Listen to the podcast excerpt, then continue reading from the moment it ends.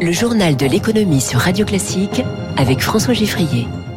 Avec Ophi Invest, une nouvelle dimension pour l'avenir. L'économie au scanner de Radio Classique, trois titres. La fragilité de Crédit Suisse donne des angoisses à toute l'Europe de la banque. Dossier spécial dans une seconde. La fragilité de l'activité économique en France, croissance microscopique freinée par l'inflation. Nous serons en direct avec le patron de la conjoncture de l'INSEE. La fragilité de la bonne entente entre les syndicats contre une réforme des retraites qui doit terminer son chemin parlementaire aujourd'hui. Classique. Le grand frisson sur les marchés toute la journée d'hier quand une part de psychologie mais aussi une déclaration tonitruante dans une interview font paniquer toutes les places financières. Après Silicon Valley Bank, c'est Crédit Suisse qui a fait plonger la confiance. Rien à voir entre ces deux affaires sauf le contexte économique. Bonjour Eric Mauban. Bonjour François, bonjour à tous. Alors refaites-nous le film de cette séance chaotique sur les marchés. Eh bien, l'onde de choc a été provoquée par la Banque nationale saoudienne, premier actionnaire du Crédit Suisse depuis novembre dernier, avec un peu moins de 10% du capital. Hier, son président a déclaré ne pas vouloir investir davantage dans la Banque suisse pour des raisons réglementaires et statutaires. Comme Crédit Suisse traverse depuis quelques années une période difficile, eh bien, les investisseurs ont été échaudés par ces propos. À Zurich, l'action Crédit Suisse a chuté de 32% en séance avant de limiter son retard en clôture à 24%. Les opérateurs s'inquiètent des conséquences systémique que pourrait provoquer une faillite de Crédit Suisse.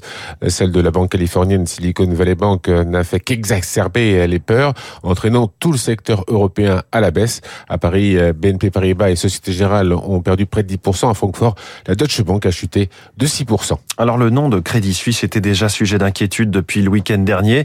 Pourquoi? C'est ce que vous avez demandé, Eric, au président du cabinet de conseil Tenzing et spécialiste du secteur bancaire, Eric Delannoy. Les problèmes de Crédit Suisse sont connus depuis au moins deux ans, leur défaut de contrôle interne, des investissements hasardeux. Donc les banques qui sont en interaction avec Crédit Suisse ont toutes certainement mis en place des filets de sécurité et des provisions pour pouvoir y faire face. Aujourd'hui, il se trouve que cet événement-là, il est arrivé au même moment que la faillite des banques SVB, Silverbank aux États-Unis, et donc ça crée une incertitude et une défiance sur les marchés. N'empêche qu'il faut constater que toutes les banques, notamment les banques françaises, mais aussi les banques européennes, sont toutes dans une situation extrêmement viable, avec des taux qui remontent et qui vont leur permettre de travailler de nouveau sur les taux, avec des résultats records l'année dernière et avec des réserves de liquidité qui n'ont jamais été aussi importantes. Et donc, pour faire face à ces événements de marché malheureux, les banques n'ont jamais été dans une meilleure position qu'aujourd'hui. Hum. Éric Mauban, euh, dans la soirée et dans la nuit, les autorités suisses ont enfin réagi. Oui, la Banque nationale suisse a déclaré cette nuit mettre à la disposition du Crédit Suisse un peu plus de 50 milliards d'euros. Les autorités suisses ont tenu à rappeler qu'il n'existe aucun risque de contagion directe entre les problèmes auxquels sont confrontés certains établissements bancaires aux États-Unis et le marché financier suisse. Elles ont par ailleurs souligné que Crédit Suisse satisfait aux exigences particulières en matière de fonds propres et de liquidités applicables aux banques d'importance systémique. Alors quel timing hein Il se trouve que les gouverneurs de la Banque Centrale Européenne sont réunis depuis hier et sont attendus euh, euh, encore, euh, on l'attendait encore il y a quelques jours, une nouvelle hausse des taux directeurs de la BCE d'un demi-point de pourcentage. Christine Lagarde s'exprimera à 14h45 cet après-midi. Un discours, Eric, en pleine tempête donc. Mais oui François, il est certain que les difficultés que traversent certains établissements bancaires sont au cœur des discussions tout à l'heure des membres de la Banque Centrale européenne. Ils vont devoir ajuster leur politique monétaire.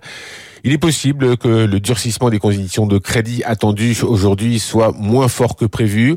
La Banque centrale doit en effet contenir l'inflation tout en tenant compte de l'extrême fébrilité qui gagne les salles de marché. Christine Lagarde, la présidente de la Banque Centrale Européenne, tentera tout à l'heure, lors de, sa conférence de presse, de se montrer rassurante à ce sujet.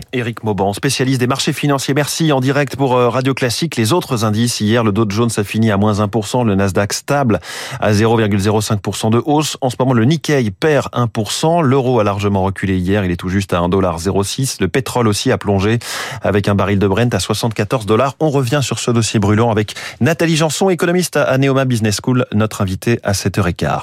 Alors au moment où on s'interroge sur la solidité des banques et le niveau de leur liquidité, une chose est sûre, les Français, eux, ont de l'argent de côté avec un total de 157 milliards d'euros de surplus d'épargne par rapport au niveau d'avant le Covid. Ça a encore gonflé, on parle bien de surplus d'épargne car au total du total, nous dit la Banque de France, l'épargne financière des ménages français est d'un peu plus de 6 000 milliards d'euros. Autre chiffre, celui des défaillances d'entreprises qui continuent de remonter, 44 000 en février, 50% de plus en un an, mais elles restent encore euh, un petit peu moins nombreuses qu'avant le Covid. C'est dans ce contexte que l'INSEE a publié hier soir sa toute dernière note de conjoncture et le grand patron des calculatrices et des tableaux est avec nous en direct, le chef du département de la conjoncture de l'INSEE. Bonjour Julien Pouget. Bonjour François. Alors on se rassure comme on peut, euh, vous ne voyez toujours pas de récession pour la France, mais une économie qui tourne au ralenti, 0,1% de croissance au premier trimestre, 0,2 au deuxième. Vous diriez que c'est fragile ou plutôt que l'économie française résiste? Disons que c'est le verre à moitié vide ou le verre à moitié plein. Hein. Rappelons-nous, il y a quelques mois, euh, nous craignions une, une sinon une récession, du moins une contraction de l'économie sous l'effet du, choc de coût de, de, de l'énergie.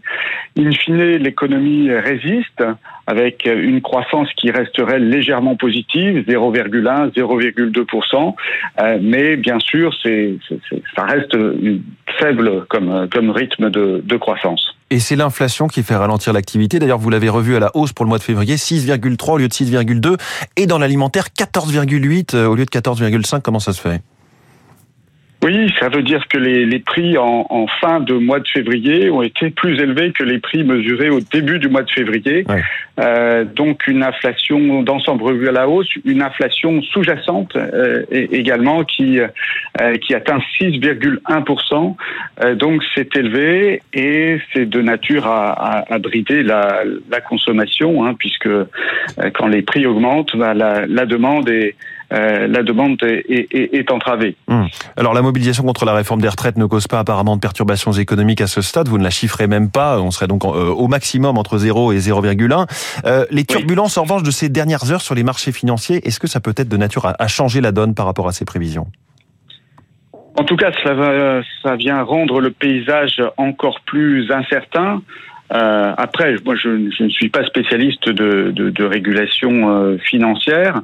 Euh, à ce stade, donc on, il y a le, le, problème dans la Silicon Valley, le problème suisse, mais euh, tout ça ne, ne, fait pas forcément système.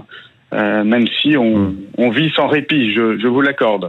Merci beaucoup Julien Pouget, chef du département de la conjoncture à l'INSEE, invité du journal de l'économie de Radio Classique. Alors, qu'est-il ressorti de la fameuse commission mixte paritaire hier? Que contient donc le texte final de la réforme des retraites? Eh bien, de nouvelles concessions à la droite sur les carrières longues pour garantir à plus de salariés, mais pas tous, de pouvoir partir après 43 années de cotisation.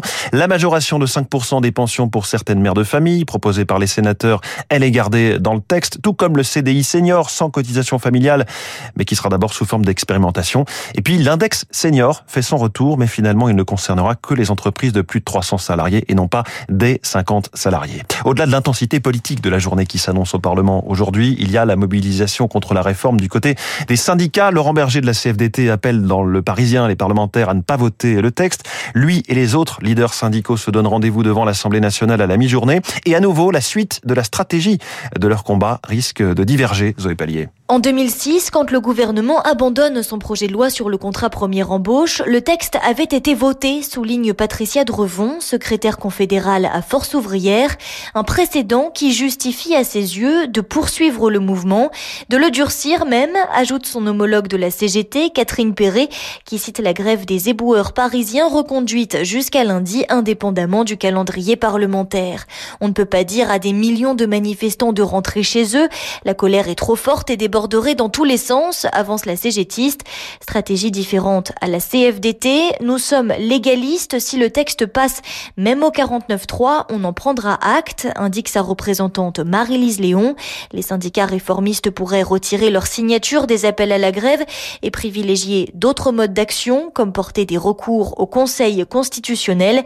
Mais même si les mots d'ordre divergent, on continuera à se concerter, promettent plusieurs membres de l'intersyndicale. Allez, prenons un peu d'air avec le salon du tourisme qui s'ouvre aujourd'hui. Le secteur a repris des couleurs après deux années difficiles euh, pendant le Covid. 2023 voit pour le moment un sujet clé comme ailleurs, l'inflation qui se voit notamment sur les billets d'avion plus 25%, Eric Kioch. Pour un pari pointe-à-pitre, il y a un an, il fallait débourser 690 euros. Aujourd'hui, il faut compter 300 euros de plus et aucune destination n'est épargnée. Les prix s'envolent dans l'aérien, constate Guillaume Rostand du comparateur Liligo. C'est évidemment l'effet de la reprise du tourisme, mais plus globalement, c'est l'effet de l'inflation et de la hausse du prix euh, du baril de pétrole. Par rapport à 2019, dernière année avant Covid, les prix ont augmenté de 10% en moyenne. Cette hausse concerne particulièrement les longs courriers, des prix prohibitifs qui pourraient freiner les envies de voyage Pas forcément. On se dit, va avoir un effet sur les arbitrages et sur les choix et donc sur la baisse de la consommation. Peut-être que si ça continue à augmenter et plus on se rapprochera des périodes de vacances, plus les réservations auront tendance à baisser. Pour l'instant, on ne l'observe pas. Si les envies de départ des Français ne faiblissent pas, les touristes étrangers, eux, pourraient être moins nombreux en France, destination traditionnellement chère, explique Jean-François Rial, président de l'Office du tourisme de Paris. Alors que le long courrier avait pris une ampleur délirante depuis le début de l'année, là ça ralentit parce que les tarifs sont trop chers. Forcément, il y aura de la régulation. Et ce qu'on voit, c'est que globalement, les champs achètent plus cher, mais ils sont moins nombreux à acheter. Car les hausses de prix concernent aussi l'hôtellerie. Les nuitées ont augmenté de 10 à 25% sur un an. Éric Cuoche pour Radio Classique dans un instant.